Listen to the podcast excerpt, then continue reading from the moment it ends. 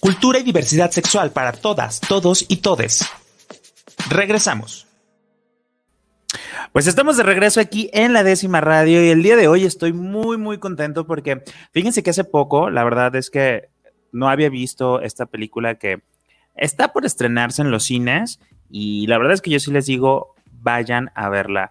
Estamos hablando de la película Clases de Historia y tenemos aquí a una de sus protagonistas que es Renata Vaca. ¿Cómo estás, Renata? Hola, muy contenta por estar aquí, Rob. Muchas gracias por el espacio y estoy muy feliz de que vayamos a platicar de esta peli que me emociona tanto.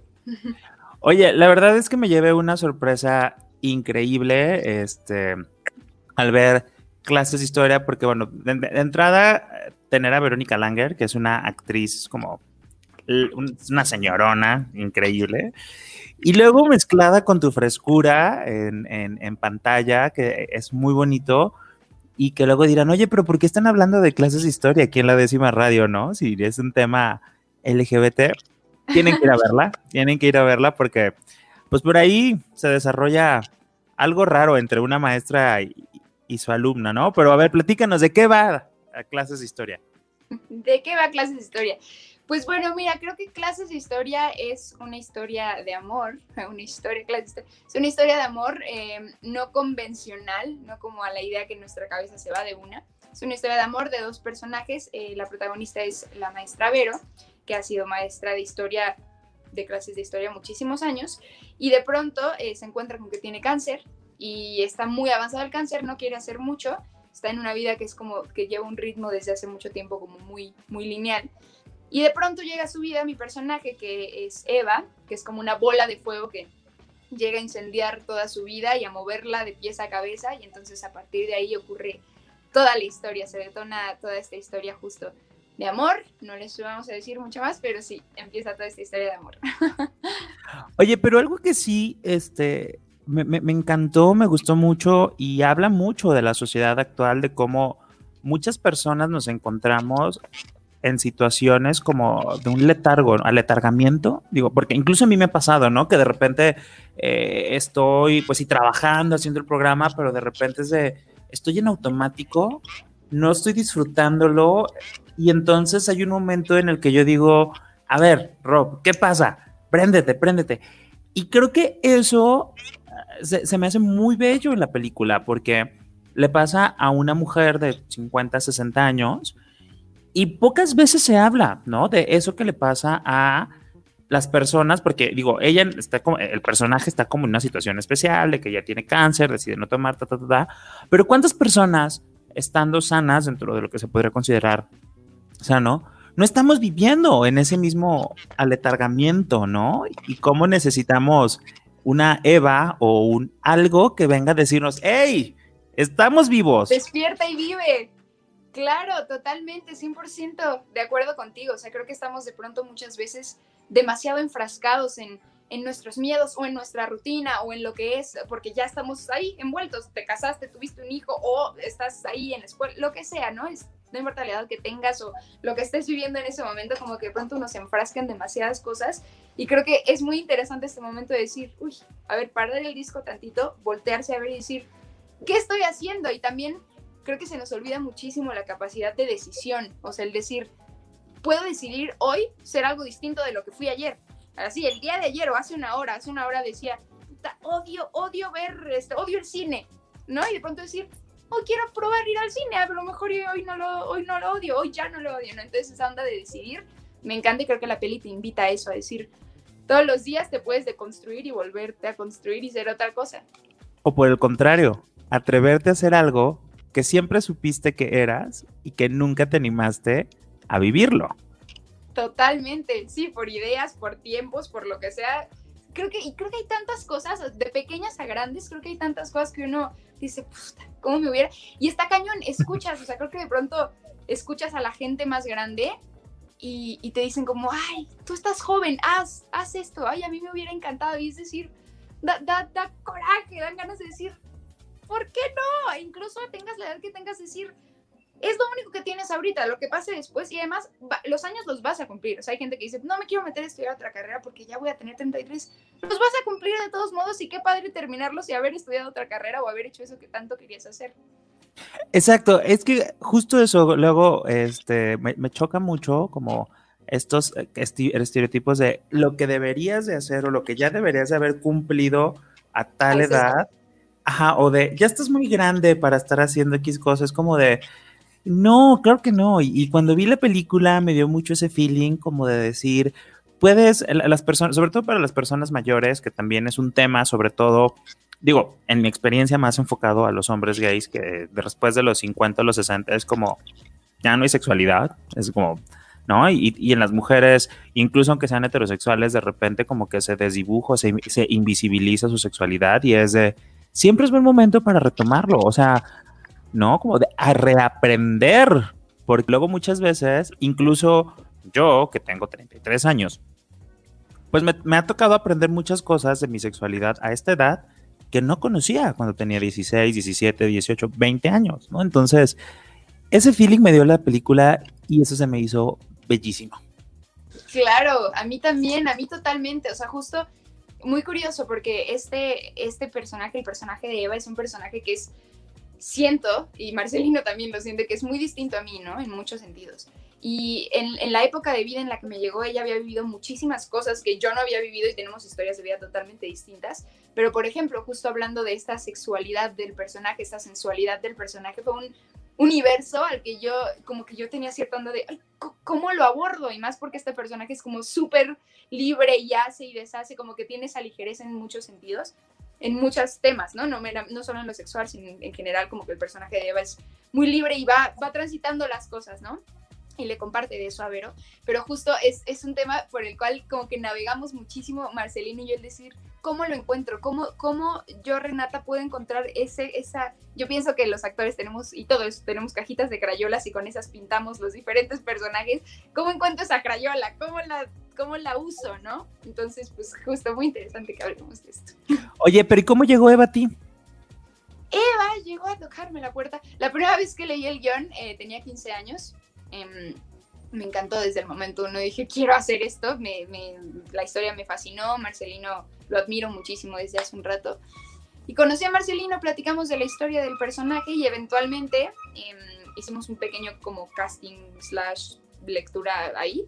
Me quedé con el personaje y pasaron dos años para que filmáramos la peli. Entonces, en esos dos años trabajamos Marcelino y yo nos veíamos, pon tú, dos meses de vernos cada fin de semana y luego dejábamos descansar. Luego otros dos meses así y de chamba súper ardua. O sea, él me ponía ejercicios, es un increíble director y me ponía ejercicios divertidísimos que te digo así, me decía como, la próxima vez que nos vemos quiero que llegues en personaje de Eva, no lo sueltes, llegas así desde que te metes hasta que te salgas, tal. Y entonces yo lo hacía y de pronto se le olvidaba y él como, ¿qué traes Renata? ¿Por qué estás tan rara? Y yo, Marcelino, me pusiste un ejercicio y se le olvidaba y tal, pero bueno, muy divertido viendo películas, referencias, etcétera, etcétera, hasta que llegamos al set.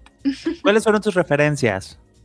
Vimos, híjole, ay, hace, hace mucho, pero vimos Fish Tank, vimos, ay, ¿cómo se Hay, hay una que se llama Pool, Swimming Pool, Rosetta, eh, vimos eh, Young and Beautiful, creo que se llama, que es francesa, me parece. Vimos como, como que agarré, íbamos agarrando pequeños como casi un, un, rompecabezas, un mosaico de distintas cosas, como ve, cómo mueve la boca ella, me gusta eso que hace, me gusta eso que hace en momentos cuando está nerviosa, o eh, este momento específico cuando este personaje está bailando, entonces invita al otro a salirse como de su tal, me gusta que juguemos por ahí, ¿sabes? Todo eso, también la escena en clases de historia en la que estamos bailando, trabajamos con una coreógrafa como para encontrar un poco ciertas cosas. Muy, fue un proceso neta muy rico en muchos sentidos y que mucha gente se sumó. Entonces fue padrísimo trabajar en esta peli. Oye, pues la verdad es que sí, eh, les recomiendo que vayan a verla a los cines. Está muy bonita esta película. La verdad es que se van a emocionar. Pero aparte, estás estrenando también canción. Sí, qué emoción. qué emoción. A mí me gusta mucho la música y sí, estamos estrenando con Torre Blanca. Que, es, un, es, una historia que está muy bonita, o sea, la, letra, perdón, es una historia, es una letra muy bonita que habla pues también como de esta parte como linda del descubrimiento, de, ser tú, de, ay, no sé, también está muy padre, digo, y en, la voz de, de, Torreblanca y contigo está como muy bonita. Eh, ¿Cómo nace esta propuesta de colaboración?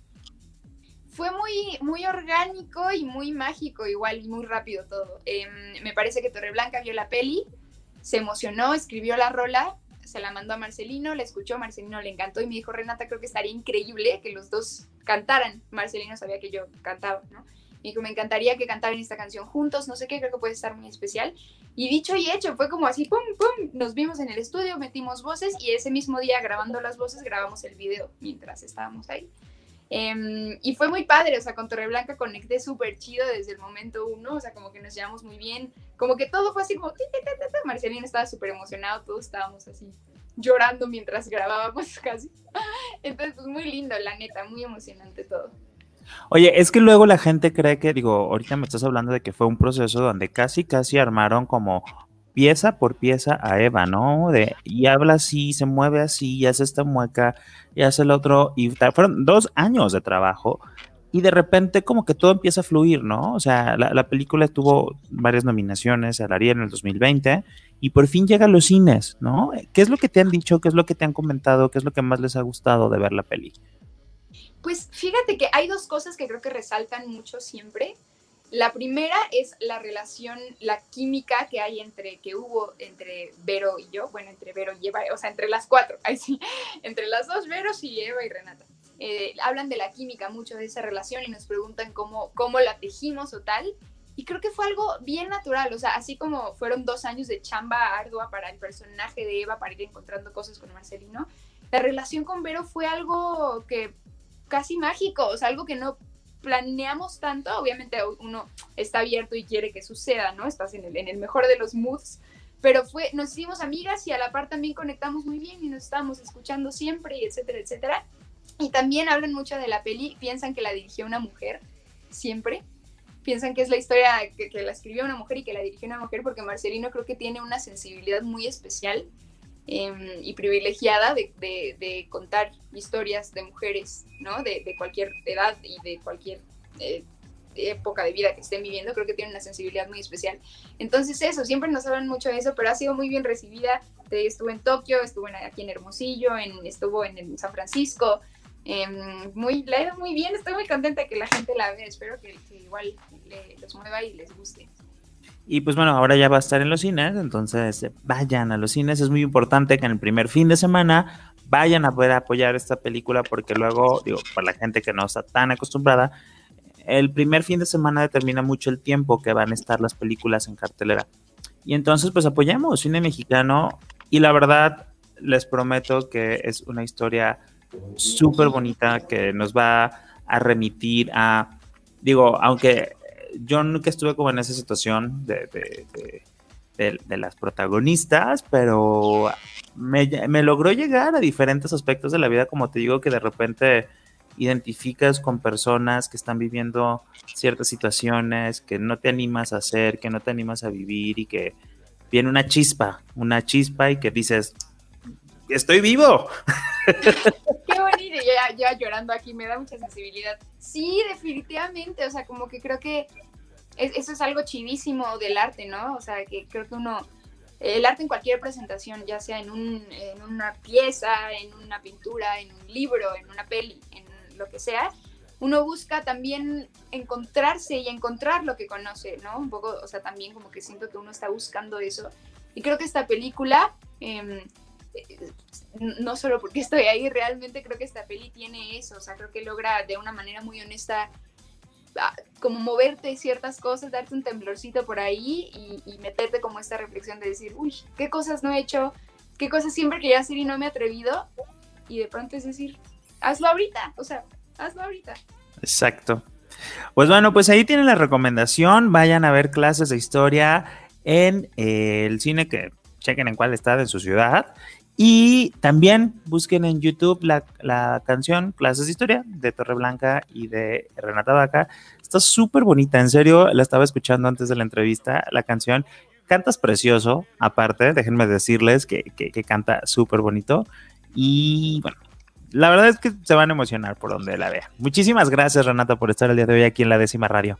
Gracias a ti, Ro, qué alegría compartir contigo, platicar, la pasé muy bien, espero que se repita. Y gracias por, por las buenas vibras para la peli, ojalá que le vaya muy bien, que escuchen la canción. Y como te digo, espero vernos muy pronto. Muy bien, pues esto ha sido todo en la décima radio. Nos vemos el siguiente miércoles aquí a través del 96.3 de FM, la radio cultural del estado de Jalisco. Yo soy su amigo Rob Hernández y esto fue la décima radio. Bienvenidas, bienvenidos y bienvenides. La décima está por comenzar. Una radio llena de cultura y diversidad sexual. Todos esos temas y personas que buscas en internet, pero que siempre borras del historial. La décima radio, cultura y diversidad.